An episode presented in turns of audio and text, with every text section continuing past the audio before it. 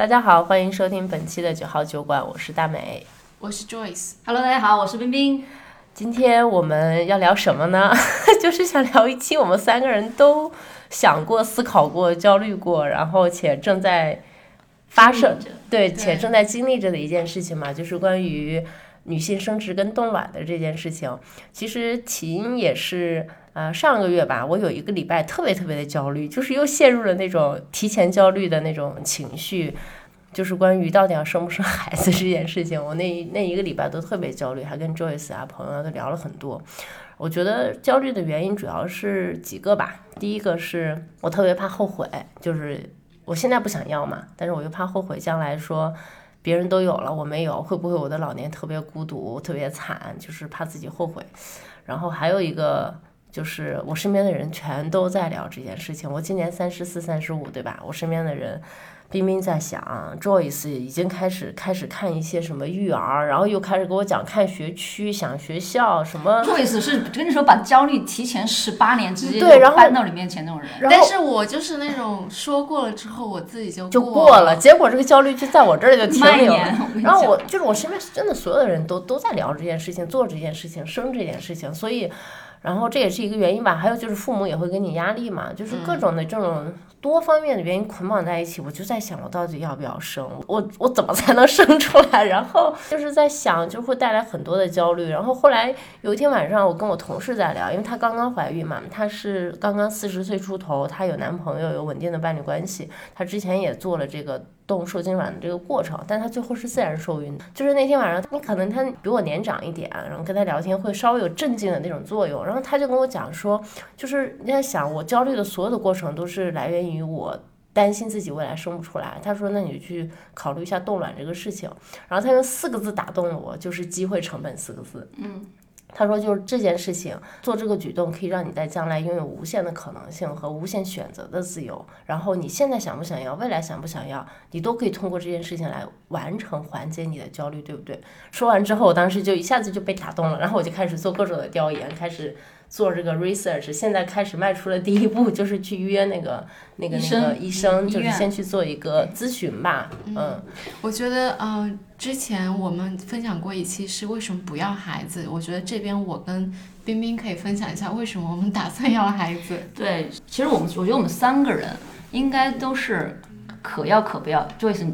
对对，就是没有那种特别强烈的说啊，我我要生个孩子，因为各方面的压力给到了，我就要选择生孩子。我们三个都不是这样的人，还是有自己生活的这种热情的，自己生活还是很开心的，没必要说一定要个孩子怎么样。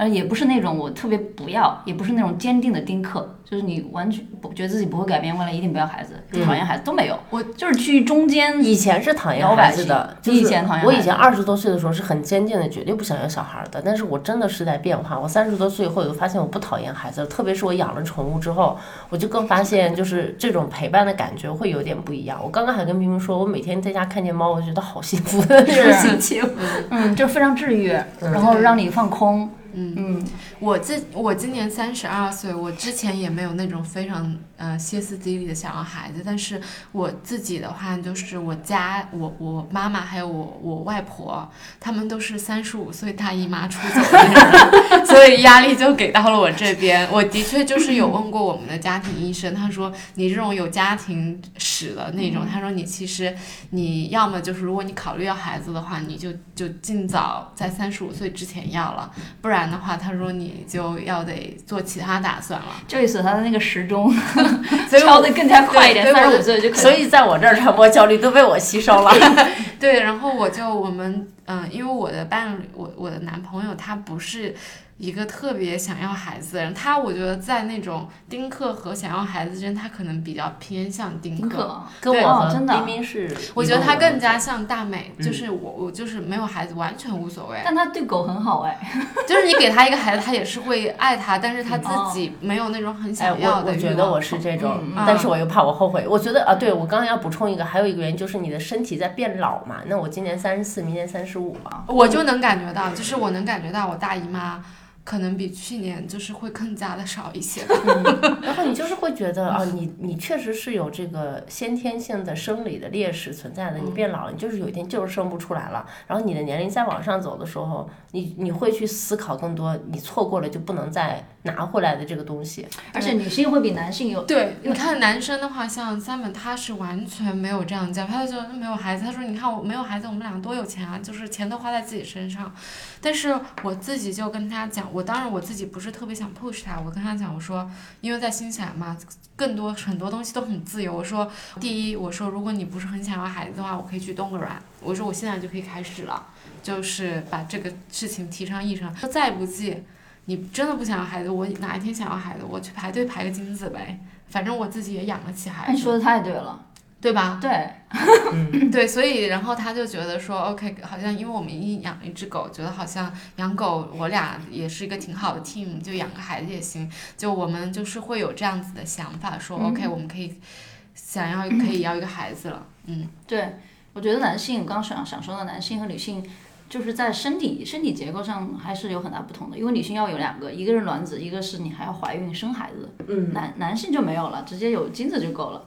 其实我也非常认同，就是在你犹犹豫想要想不要的时候，这种一个最能缓解焦虑的办法就是你提提供有一个解决方案，让你未来多个选择。对，因而且我低成本的。是因为我之前好像跟大美讲，我说如果我四十岁知道自己作为一个女性是能够生孩子，或者说也很容易呃怀孕啊生孩子，嗯我是愿意就是四十多再去考虑这个事因为情对再去考虑这个问题。对我就是怕我四十岁生不出来了，但是我四十岁突然又改变了想要了，因为我、嗯我能明显感觉到我我我是发生变化过的嘛，因为我以前真的很讨厌小孩，就是讨厌的那种，就谁家孩子我都不喜欢，就连我姐的第一个小孩我都是我从来都没有跟他很亲近过的那种，但我这两年的 感觉这小孩儿要不要再听播客？原来我姑是这样这样的。就是这两年我就不讨厌了，确实是。然后有时候看他长得特别好看的，还会觉得哇，这小孩长得好可爱啊。对，会有这样的一些。会变的，会变的，真的会变的，所以我就很担心。哇，我操！我四十岁了，我万一我真的想生一个了，我该怎么办？我生不出来了，那我不就后悔死了吗？对，真的。所以你那个同事讲的特别好，冻卵就是一个解决方案。而且现在科技这么发达，另外一个更更重要的是成本比较低嘛。就以前过去人觉得要做一个试管婴儿花好多钱，这个可能也是不什么光彩的事情，就观念上有变化，就对。嗯比较贵。对现在就很普遍了。我觉得在过去的话，很多时候要做试管婴儿，是可能是因为两个人的身体不大行，嗯所以你才会去做。但是我觉得现在，因为很多啊、女性的话会把自己的时间精力放在事业上，她很多会有这种晚婚晚育的这个选择。女性觉醒了，女性独立了。对，就是就是我我想做这个事情，也是因为我觉得它会让我未来拥有自由选择的空间吧。嗯然后确实在新西兰是一个非常常见且普普遍的事情，且成本没有很高，大概你做一次。一次的话，一次冻卵应该是在一万一纽纽币币之间，大概就是五万多人民币。五万人民币，对，然后差不多呃，如果储存的话也没有美国那么贵，可能大概我记得做一个三年五年的 prepay 可能是不到两千纽币，存个五年。那真的很便宜，因为美国我据说我知道的话，大概是动的话是要两万美金，然后完了储存一年是要一千多美金。对对，所以其实我觉得新西兰这边的成本也没有很高嘛，因为它嗯毕竟因为在新西兰本身就是冻卵啊这些东西，它还有这个捐精什么，它不是一件商业化的事情，还是政府在某种层面上从社会结构上是。呃，帮助大家去做这个选择，然后给到想要却不能行的人有这个通道，或者是给到一些 LGBTQ 的一些家庭，嗯就是成立家庭的可能性，就是就是出发的目的地还是稍微有点不一样吧。嗯社会结构支持蛮重要的，但是现在中国好像还是不行的。你看有一些啊看情况对，啊看情况。如果有一些是癌症需要化疗的患者，他们是会考可以就是在你化疗之前动的。嗯但是具体在国内的话，它是哪一些是可以动软的，我还不是特别清楚。嗯嗯，我但我这两天在想的一个问题是，我要去冻卵还是冻受精卵的问题啊？就是如果是冻卵的话，就是肯定是越早越好嘛，因为随着你的身体是在变老的一个过程。然后，但是我看了一组数据，就大概的意思是说，你做，比如说我冻十个卵子，然后我五年以后想要用，我解冻的过程可能会损失几个，然后在受精的过程当中，呃，比如说剩了七个吧，然后可能结合的有三个或四个，然后你如果再想做 IVF 的话，移植你可能你 maybe 不会一次成功，你可能还得做个两三次、三四次，所以你还是有蛮大的风险，其实是，嗯。没有办法成功做的吧，但是我我可能说的也不是很准啊，但是我大概看的那个那个意思是这个。但是如果都是受精卵的话，因为本身已经成功了，你只是单独的往里做这个移植的过程，其实我感觉好像听起来成功率会更高一点。对，受精卵是要比冻卵子质呃就是成功率要高一些，因为它在解冻的过程中会有一些损耗嘛。所以你们两个是想要冻受精卵还是卵子？目前什么什么想法？我本来是想去冻卵的，但是我现在看了一下。我就觉，我感觉我还不如直接熬个三年去冻一个受精卵。但是你冻卵的话，你年龄越早，越早质量越好。对，但是我就感觉三年以后我也还行，三十七嘛。好过分哦！就感觉好像也没有很老的样子。说他们俩说这个的时候，眼睛看向了我。要冻卵还是？趁年轻早点做吧。我记得冰冰有个朋友最近就有冻了卵，其实我身边有太多朋友了，可以分享一下我这个年年龄段已经可以分享一下这个过程是怎么样的。对，就是其实身边蛮多朋友其实都是这几年通过 IVF 啊生孩子嘛。之前我不是我们播客还专门采访了我一对朋友，是那个时候她刚刚怀孕，就是讲通过试管婴儿嗯 IVF 的这个过程。然后我们也也聊过，如果冻卵的话，它分几个步骤嘛，一个呢就是先要有促排。就是促进排卵。哎，那你不是？那你首先还是要先预约个 specialist 吧，然后做一些检查吧。直接就能促排了吗？直接就促排。你当然，你你当然肯定要先约一个。对，那你就从那头开始。从那头开始。对。但是你有想法的时候，你就尽快约吧。我先，因为要排队。我可以先说一下这个想法，因为我已经去啊，我先我对我有了想法之后，我就先去约了一个就是生育机构的呃护士。然后我先约了一个免费的护士，他会给我打一个电话，嗯，然后这个护士就会跟我讲，就是你的目的是什么，你现在情况是什么，然后呃那个你的生理条件是什么年龄，他会问一些基础问题，然后告诉我一些基本的情况，然后他会告诉我说啊，如果你考虑好了，那你觉得你想过来，比如说你想排一个精子，或者你想过来冻你的卵，那我会给你先预约一个医生，然后他就给我又约了一个医生，但是。可能 实在是太紧张了，新鲜资源，这个这个医生就被约到两个月之后。嗯。然后在见到医生之前，我需要去做两个测试，一个是血检，血检，一个是 smear test，叫什么？宫颈测试。宫颈抹片。对。啊，一个是血检，一个是宫颈抹片。对，先把这两个测试做完，然后我就在五月底会去见到这个医生，他会看，好像好像是血检会看到我的什么卵。对，我之前做血检的时候，就是你会做全面的血液检查，在新西兰这边比较简单嘛，就是你去 lab test 抽抽两管血还是三管血，嗯，然后我之前检查出来我的血液中就有那个隐性的地中海贫血，嗯，这个问题是在于你到时候如果要配受精卵的时候，或者配精子的时候。那么你的另外一半不能也有地中海贫血，我是贝塔型的。如果两个人都有贝塔的话，就会产生一个阿尔法，就是负负得正，负负得正的这么一个地中海贫血。那他就一辈子就要靠输血，就是一些基因问题他要帮你筛选掉。说白了就是这个，先检查一些基因儿的一些基因问题。然后宫颈的问题肯定也要去查的嘛。嗯，这种其实也算是优生优育的一项检查。对，后面我就不知道了。我现在目前只进行到了这一步。好，就随着你的这一步哈。所以说你要有想法的话，你就先约个约个咨询，然后就就咨询也不要花钱嘛，作为血检对你而言也挺好的。所以这一步完全是没有什么问题。然后到后面的过程就是。可能嗯是需要有一个心理医生的咨询，就是可能一些伦理的方面的一些问题。如果你是有伴侣稳定的伴侣关系，你们两个人都要参加，为什么要这样选？你们是否有足够的社会支持能够要这个孩子？他看你的。哇，那如果你还有一个对，如果你还有一个捐精者的话，有些情况下是你要孩子嘛，要捐精者，这捐精者必须要一起参加这个心理咨询。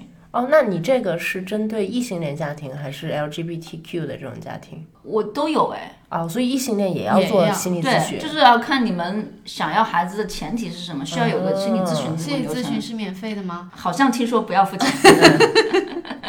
然后做完这个心理支持，支持之后就开始医生建你进入流程嘛。它有三个步骤，其实就是促排、促进排卵。就打针，打促排针，打促排针，嗯，然后呢，促进排卵之后，你接着就取卵，这是第二个过程。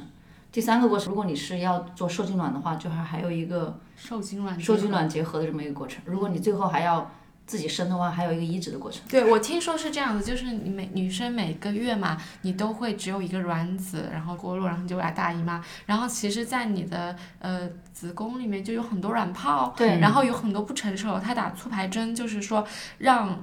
你所有的卵泡本来都已经会 fail 的，然后它都成熟，这样子呢，你本来本来只有一颗成熟的卵子，它这样子可以帮你弄十多颗。就是这个问题，我在那个呃免费的 call 里面问过那个护士，就是是不是透支了我未来的卵子来做冻卵这件事情。他说的跟 Joyce 是是是一样的，就是你每次大姨妈的周期会产生很多的卵泡，是但你只有一颗出来嘛，那它其实是在你这一期的所有的卵泡当中，通过这种药物去像催熟一样让它成熟，然后把它取出来。是的，它不会影响你。对对对，它不会透透支你未来的所谓的那些卵子。但是我还挺震惊的，是 促排针要自己打。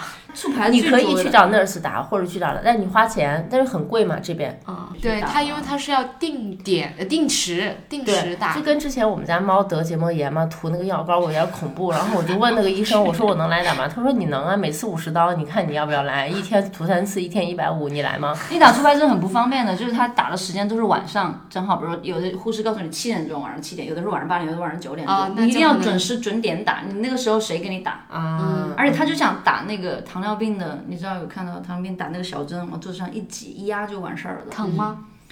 我没打过，但我看见我身边朋友呲牙咧嘴的也有，然后有那种特别镇定的也就有。嗯，所以就是看你这个这个人对针的这种痛感，或者是不是怕针有关系。它的针头是很小的那种，对吧？不是我们打针那种长的针头推到肉里边，然后那样。它有一个 training 的环节的，哦，还有 training 的对。你要到促排，促排是按照你大姨妈的第二天，你大姨妈那天就要打电话给诊所，然后诊所就会告诉你你要今天去来拿药了，他会当天把药给你，那个药都是要放冰箱的，嗯，拿回去就要放冰箱，然后他给你个春里里面就会告诉你这个这个是药，就是一针针的那种药管，另外比如三百毫升、九百毫升的这种，另外一个就是针头，那个针头它不像是它像一个笔一样的，那个笔就好像有个按钮，你往下压，它就会告诉你你打了多少毫升，比如说三十、五十、一百、一百一、一百二、一百三到三百，你可能每天就打三百，看医生给你的好量，呃，那个剂量是多少。所以如果你是九百，你一罐药没有用完，你还可以继续就放那儿，放冰箱，第二第二次再用。但它的针头是单独的，针头是取下来，它还会给你一个那种医药的垃圾箱，所以你用完的东西就直接塞到垃圾箱里面去，然后再带回去还给医院，它是医疗废物。那打促排针的话，会对自己的身体有什么副作用吗？因为它毕竟是激素嘛。会肿吗？比如说会，嗯，他们说是有副作用的。促排针的目的是让你短时间内的荷尔蒙放在一个非常高的水平，是让你在短时间内有非常多的卵子能够成熟，就像你这卵巢然后长葡萄一样。你想想，就是要在短的十几来天内要挂满十几二十个葡萄，嗯，这种激素水平是非常高的，那它就会影响你的情绪了，容易发情绪化情绪化。会嗯会变胖吗？不太会变胖，你十几天不会变胖，但是你会觉得有点可能会有点肿吧。他们说，就是取完卵之后，你整个人能够瘦个一公斤就，呃，就是因为卵子的重量是 我不知道，可能水肿之类的。对，可能是就是荷尔蒙消散了。然后第二天到第中间就是打一个针，打一个针它长很快嘛，它长长很快，你每天打它就会马上就成熟，但是你要要等到取卵的那天让它掉下来，嗯，所以你还后面还打一个抑制促排针。哦，所以你要有一段时间是打两针的针，一边打它促排，一边打它抑制促排，就是不让它快的掉下快，来。就是大的不再变大，然后小的继续长。哦，然后中间的时候你要去趟医院，那医生帮你看看哦，你现在有多少个，再定一下你具体哪天取。嗯那取的那一天前一天你还要打一个针，就是让它掉下下来的针。嗯，那一次大概就比如说我们这个年龄段的，就你身边不都是大概我们这个年龄段的人吗？大概平均能取多少个出来？这真的是看人每个人的情况不一样。取卵之前，你做血检的时候，他应该会还会告诉你一个 AMH 值。哦，我这个这个值大家都知道，就是看你的激素的一个水平。这个值它会有个区间，如果你在这个区间内，就意味着你还 OK，你能够取出来。那我身边的朋友有高于这个水平的，取了十几、二十个；有中间的，大概取五六个、七八个的也有；然后稍微低一点的，一个都没有，取这么少啊很少的。哦同样年龄，哦，所以真的很可怕的。而且你知道吗？这是第一步，这是第一步结束之后，还要看卵子的质量，就是你取出来，就是卵泡，你有很多卵泡，比如说二十个卵泡，但最终取出来卵子可能只有十个，嗯，然后取完了之后还要变成受精卵，然后看它发育，单细胞变成双细胞，这可能又只有五个，然后你还做基因检测。没有什么基因的问题，可能就只有两三个，两三个还要放进去移植，嗯，真的就快没了，好吓人！天哪，他们很难怪我不容易的能。理解为什么有一些女生她就是每一年都去动一些，哦，是吗？就是她可能就是因为还的好多不够。它不够嘛，嗯嗯，成功率不高嘛。对，因为一旦你存的，就比如说你冻完受精卵之后，你移植之后全部失败了，用完了，你还要再重新付一次费，重新再去经历这个取卵的过程，就是完全另外一次呃开销了，对对，所以这个我觉得还是一个蛮耗时，耗时和耗精力。钱，然还有后耗耗情绪，绪这是最耗我觉得情绪的。情绪是很对，因为我最最近就是去做美甲的那个小姐姐嘛，是一个韩国小，她从三十九岁开始做那个试管婴儿，然后到现在四十岁，她说她试了两次，她就说最难的就是感觉很崩溃，情绪上的崩溃。其实我是不会，我觉得有人会不会是那种一开始像我们这种无所谓，但是一旦你开始这个过程，嗯，你就很想要成功。成功，对，嗯而且你开始了就证明，其实你某种程度上是想生想要了嘛，是那你就很想得到这个东西，越得不到你就崩溃。越想要越想要，对这这个是个很神奇的一种心理变化。我身边朋友就是刚开始觉得啊无所谓，我试一试嘛，呃有就有，没有就没有。结果就是一旦开始之后，随着你投入进去的精力、时间，还有期望值，你会觉得你身边有，当然有很多不好的，也有很多好的。你觉得自己可能是中间的水平，做了这个过程当中会发现，我靠，结果数值比我想象的要低。你这种心理的这种落忐忑和落差，然后就开始惶恐，就开始焦虑。我觉得大美，你要是看这个数值，也可能会焦虑。当然，你因为年轻，你赶紧去去去做。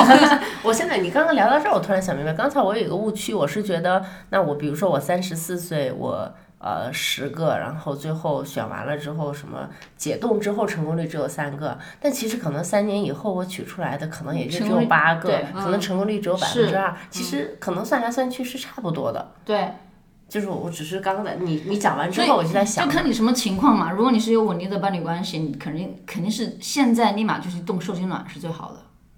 但如果你现在是年轻人单身的什么，你就冻卵就好了，嗯嗯，冻好年轻的卵子，未来是哪个精子你还不一定呢，你还可以有的选，没准金子多的呢。哎，说到金子，我真的是太想提一下了。全新西兰的女性哈，不管单身的拉拉还是，对，主要是这两种情况都在排白人男性的金子。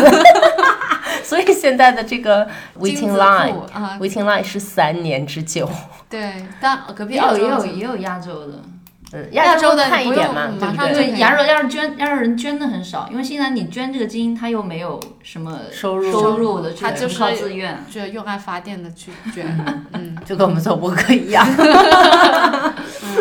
嗯我觉得我这一点，我觉得还是能够提一下。比如说，像我知道有一些啊呃女生的话，她们是准备怀孕，她们不会讲这件事情，她们一定要可能等到自己怀孕了，然后好几个月了。会去分享这件事情，然后不像我，就是天天已经跟身边所有朋友说，哎呀，朋友们，我们可能想要一个孩子了，就是就是学校都开始看想法，我跟你讲，最搞笑的是上上周 Joyce 跟我说，他组织了他们社区的一个 l a n y a r d party。我说你什么时候开始这么社牛了？开始组织就是社区内的这种 party 了？然后你自己说吧。啊，我说，我说我，我说如果我以后有孩子，因为他们新西兰小学学校都有个家长就是 parent committee 嘛，我说我是一定要成为 committee member 的。我说我先提前锻锻炼一下自己的社呃社交能力。我觉得 Joyce 他卷了，我跟你说。Joyce 这个想法有了之后，他是网状的，就是刚开始，比如说要看要看怎么样取暖生孩子，他这一趴资料就开始查了。想要生孩子的时候要找助 midwife 还产士还是是找专家，专家，已经开始查，然后开始想孩子是去公校还是私校，这一趴又开始查了，给了我也都很多很有用的信息。嗯，你就说我能不焦虑吗？他跟我说在讲这些，但是我我是属于那种查完了之后跟你们讲完之后我就忘记他就了。扔了啊，他是自己不藏东西的，他扔出去了。扔出去了我就好了，我就不去想了。然后包括就是我自己，我就不知道是不是所有女生都会啊，就是像我这种 从来还没有怀孕过的人，然后就想说是不是自己就是会不会很容易怀孕？就很自信。不不不不不是不是，就是会担心自己会不会不孕不育，啊反倒会这样子觉得。嗯然后就自己也会做了那种啊最差的打算，就是说如果自己不能不能生孩子就做 IVF，这个也有去想过了。嗯，是其实我我觉得异性恋也没有那么容易的哦不容易就是我有一对异性恋的朋友嘛，他们就是他们怀之前吃了几次怀上了，怀上之后但是流掉了，流掉之后他情绪就不是很好嘛，但是他们又很想要，但未来他们又尝试了三个月还是四个月，就是为了要小孩儿，你要不停的去啪啪啪，对吧？所以他觉得这个过程很痛苦，而且你还要算时间、算日子什么的，他觉得特别特别的痛苦。后来他就决定还是去做了那个 IVF。哎，我了他们现在已经怀上了。我、我了解到一件事情，就是这边和国内挺不一样的，就是如果你怀孕了啊，这边的话头三个月医生还有什么的都不怎么管你的，因为因为头三个月是最容易。呃，孩子美掉的时候嘛，但是在国内的话，只要你怀孕，他就会给你什么保胎药啊，尽量把你保住这个孩子。然后这边的话，他们是讲究这种顺其自然。对，嗯，呃，我身边他们做 IVF 的，就只好几年，不断的流掉，就不断的没有怀上。嗯，其实像你说的是三个月着床的问题啊，或者是什么其他问题，他他不会告诉你原因，他就是你没有怀上，这个事情是一个非常对，正常可他们接受的。对他们觉得，如果说你这个宝宝不能自然的留住的话，他就是在这种丛林法则里面，就是不能生存不能生存的人。不是优生优育，嗯但是你知道你就会焦虑嘛？你想好几年没有怀上，你会想知道原因，这样我知道原因我就丢人下药，但这里没有原因，所以很多都是后来像我这个朋友做了六年的，刚刚怀上的，他是一个就是肤肤脉过敏，叫 gluten free，就肤脉过敏的这种体质，也是怀孕过程当中产生的。他是就自己在这次的取卵之前，之前就自己调整了自己的一些药品，就他自己调的。然后比如说，他觉得他觉得可能这个是影响他以前怀不上的原因，他就自己调了一下，然后这次怀上了。你很难说是不是他 work 了，嗯，因为医生说你不用，这就是个基因问题。那是不是说新西兰的医疗也有点拉垮了？我觉得他们有的吧那个精细吧，那，还有朋友，我刚刚不是说取出来之后取了两个三个，但是最终移植是零，就他整个人哭了好长时间。所以我现在特别能理解为什么做这个试管婴儿可能是非常需要心理医生的支持的。嗯后来就是他自己去查一些资料，他去看了很多营养学的东西，就他自己说，我自己成了半个营养学专家了。比如说蛋白质怎么搭配，蔬菜怎么搭配，水果怎么搭配，你在每个不同的阶段该怎么吃，一就算全都搞出来了。但是他现在正好也在这个过程当中准备要第二次取暖嘛，嗯，所以就也不知道结果怎么样，但是就调整了很长一段时间，还有泡脚，这样说来，其实取卵之前，如果你要直接动受精卵，或者就是做取卵这个动作，其实你就已经要开始做一些备孕的准备了，对对不对？你要把身体做到一个 ready 的状态，哦，这点我可以分享一下你说吧。这点我跟呃，就是我们的一个朋友，其实我现在比较佛系啊，因为我们虽然我我一直说我们想要一个孩子，但是我们没有任何实际行动啊，只是就是我觉得这种对我来说是一个 mentally prepared 的这个过程，然后涉及到一些保健品，你需要吃一下，像如果说你需要做 IVF 的话，你可能需要吃一些呃辅酶 Q 十啊，嗯，还有一些呃维生素 D 三啊，嗯，它是第三是能够帮助你着床，然后呃，辅酶 Q 十的话是提高卵子的质量，嗯，但是就是说，如果你怀孕了，辅酶 Q 十就不要吃了。对，再还有其他的一些叶酸啊，叶酸是综合提前综合就要吃，对综合维生素。我自己的话，嗯、像我们的佳一啊，我他就只跟我说，你直接就吃个那个综合维生素艾乐维就行了。嗯、然后在这个过程中，我又做了好多 research，原来就是像那个澳洲版的艾乐维，它其实用的是人工叶酸，所以它比较便宜。然后有一些说很多亚洲的女性她是不能代谢人工叶酸的，你就要吃那种活性的叶酸。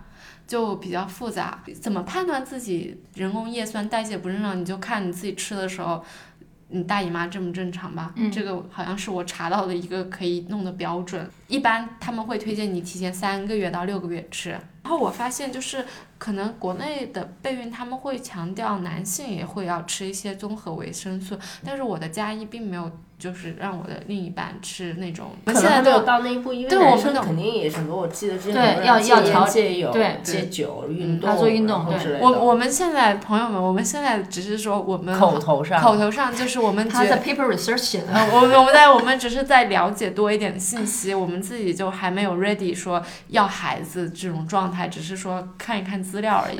我回过来讲取暖这个事情，就是取暖这个过程真的就是还，因为我旁观了一下取卵过程，我真的是当时感觉两个吧，一个就是现代医学科技的发展是真的是让你觉得叹为观止，嗯，第二个呢就是觉得女孩子真的是就是做取卵这个真的是不容易。你知道取暖那根针有多长吗？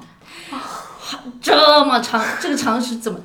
我我应该怎么形容？它就两个 MacBook 的长度，啊就是你你的手臂手臂这么长好了，OK，哇哦，这根针要伸到你的卵巢里面去 Oh 就把它吸出来。嗯，当时我朋友是麻醉的嘛，全全麻对吧？麻是吗？半麻，半麻半麻麻是什么意思？半麻就是你下半身可能没有知觉，但是你的脑子是有脑子意识的是有意识的，但是这个就很可爱。我跟你讲，我所有的朋友看得到针吗？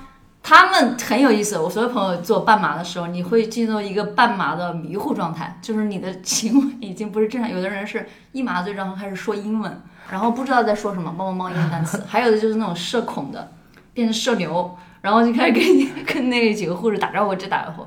然后我这个朋友他就是，哎，有针吗？有针吗？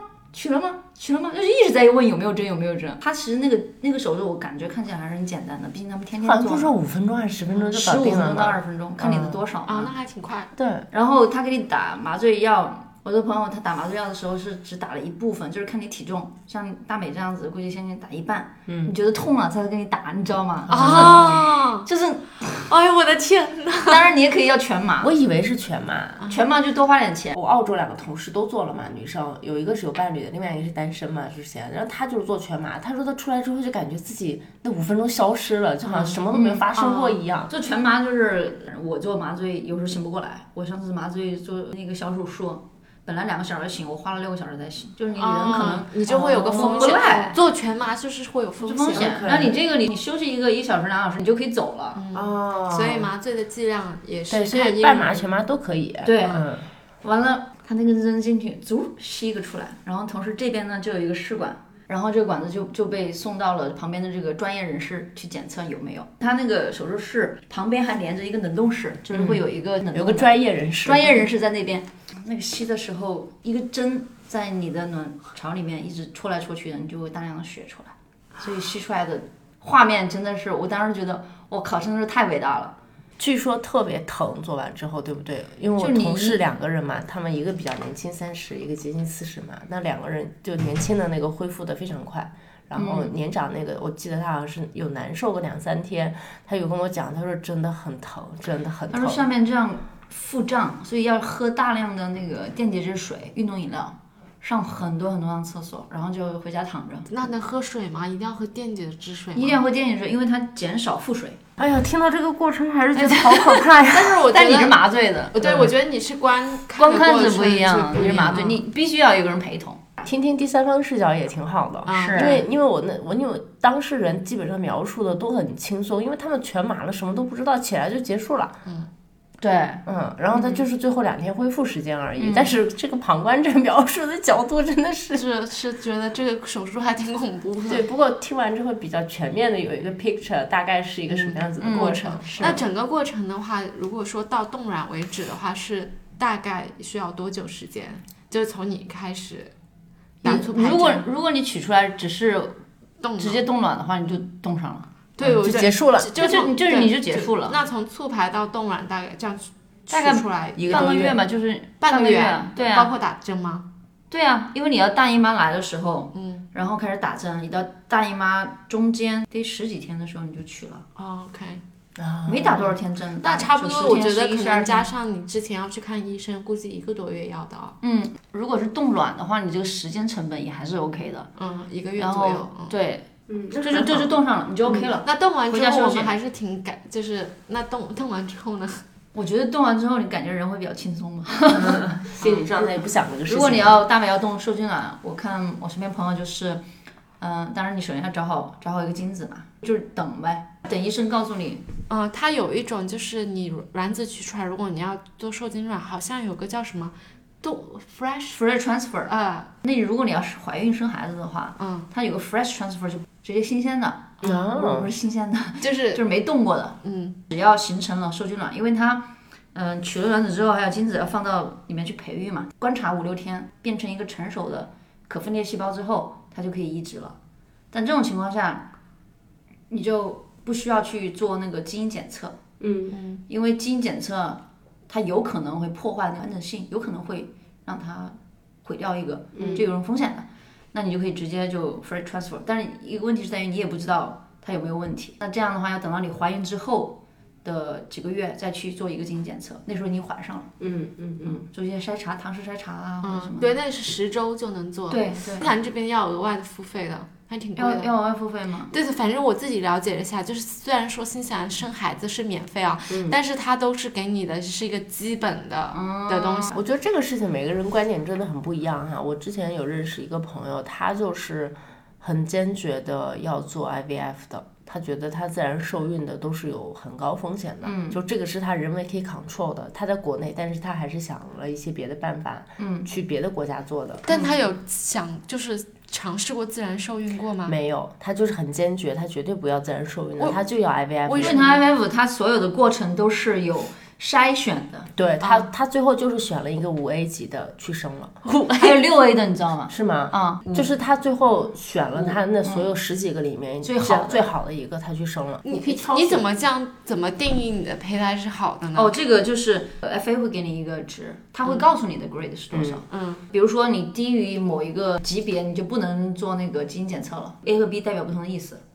所以有可能是、哦呃五 AB 和五 BA 是两个不同的意思。那六 A 的宝宝就是要比五 A 的宝宝要聪明一些吗你不能这么说，但是它可能是分裂的更好一点。？OK，他确实是有一个这种呃评分的啊。然后我认识的那个人，他就是觉得他以他只能生，他只想生最好的，他绝对不要那自然受孕，他觉得那个风险太高了。但是这个这个东西每个人的想法是不一样的，有些人觉得自然受孕，我自然获得的一切顺其自然，可能是最好的。那我毕竟还有这个产检的过程来控制这个这个宝宝健康就行对对对对对，但是就是每个人观念真的不一样。这就跟上升到个人的价值观了，东西。嗯，嗯，是挺挺真的那个医学这一点我还是挺就是第一次听说，因为我通常在我的认知里面，我好像都是自然受孕，如果出现了问题障碍才会去选择 IVF，就是还是有人就是一开始就选择一开始就选择，对，绝对不要自然受孕的，有这个条件。我想问一下，就是 fresh transfer 和冻过之后的受精卵，就是应该没有什么大的区别的吧？好像护士说没什么区别，就是我身边朋友说也是没什么区别，但是他们都会选择 fresh transfer，原因是要解冻，解冻的过程就可能有点的，也可能损耗。那 fresh transfer 它的成功率高吗？医生说没什么差别，嗯，嗯，但是可能这都是自己心里对，但你可能心理上就会觉得，啊，它是 fresh 的，直接对 transfer 进来。对，还有很神奇的是，让我那个有个朋友每次取四五个卵子，最终结合成受精卵是两三个，嗯，基因检测就筛掉了。筛掉了，就剩一个。为什么还剩一个呢？因为它剩的两三个基因检测是不行，是 no，但这个呢是检测不出来，就说你那个取的细胞没取到某个细胞，那就剩一个，你做不做？那就做了，做了剩下来也不健健康康、开开开心心，大胖小子。所以这个真的是很难讲。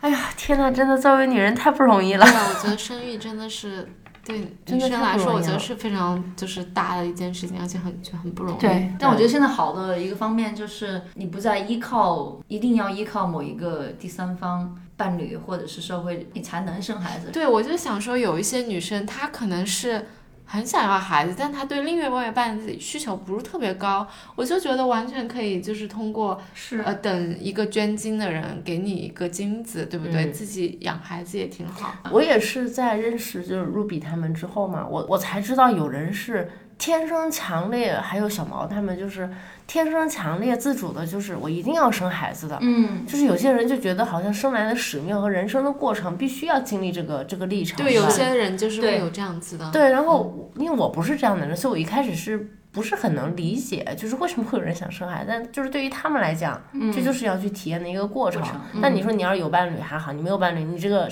你想要实现的这个体验怎么就就办？不做了吗。所以我就觉得 FA 真的是一个很好的存在。对，给了很多人一个选择和机会，你可以先不做呀，对不对？对，嗯，你可以先冻在那里。但是回到说这个过程，我们都比如说想怕后悔啊，什么想要成立一个家庭啊，想要更多陪伴呀、那比如说 Joyce，你要是真的最后跟 Simon 试完就怀不上了，然后 I IVF 也尝试过了，你还会执念于说想孩子吗？还是说去领养啊之类的？就我我这点我也跟 Simon 讨论过，我们应该不会领养孩子。现在的想法还是不想领养，因为领养的话，其实你可以随时就是去考虑这个问题。但是我们就会觉得说，如果自己没有自己的孩子，我俩就把钱都给自己花自己身上也挺好的。嗯但是我觉得可能在某个时间点，你也可能会改变这个想法，是就是还是会想领养。因为昨天我们三本妹妹嘛，就讲到他们在澳洲有个姑姑的朋友，反正很有钱的，年纪挺大了，都六七十岁了，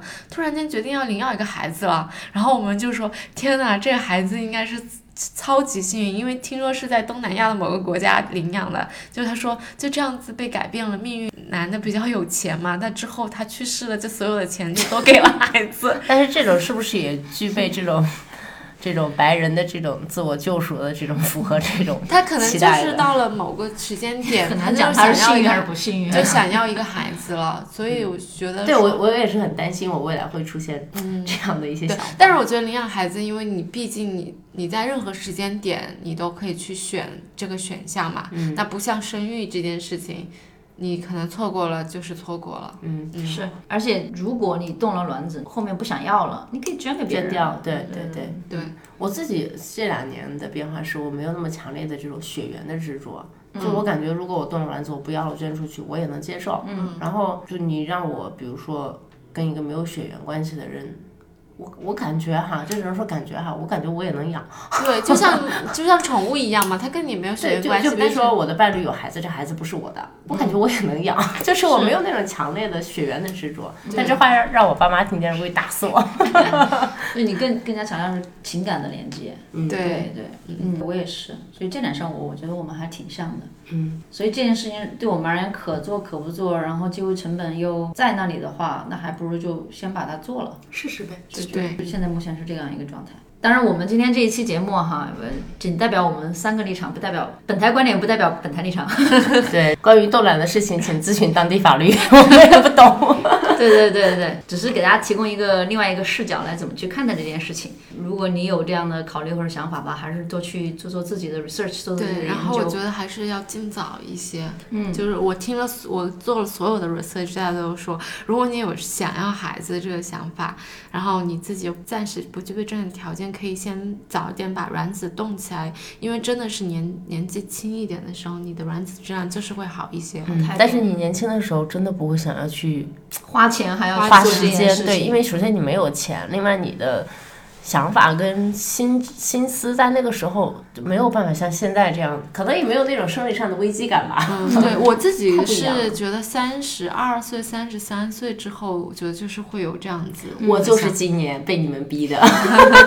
真的，你看到的那个曲线，你会知道，在三十八岁的时候，AMH 值就直线下降。他们不是说高龄产妇是在国内算三十五岁以上算高龄产妇，但这边都是四十岁，所以医生告诉你，嗯，没关系，不用担心。我这边很多人都是四十岁啊，还对这一点我觉得也是很神奇，因为在国内就是三十五岁真的就是很高龄，但这边三十八岁生孩子的女性对特别的多。对，四十岁生孩子也很多，但是实际上你会感觉到，就是精力值还有取暖的质量都在变化。如果你取多次的话，嗯嗯，好，那差不多了。那我们今天的这期节目就到这里了。对我们今天的这期节目就到这里啦。如果有有小伙伴有问题的话，欢迎在留言区给我们留言。对，嗯我们或者我们哪哪儿说的不对了，也欢迎指正。好啦，那就这样喽，拜拜。拜拜拜。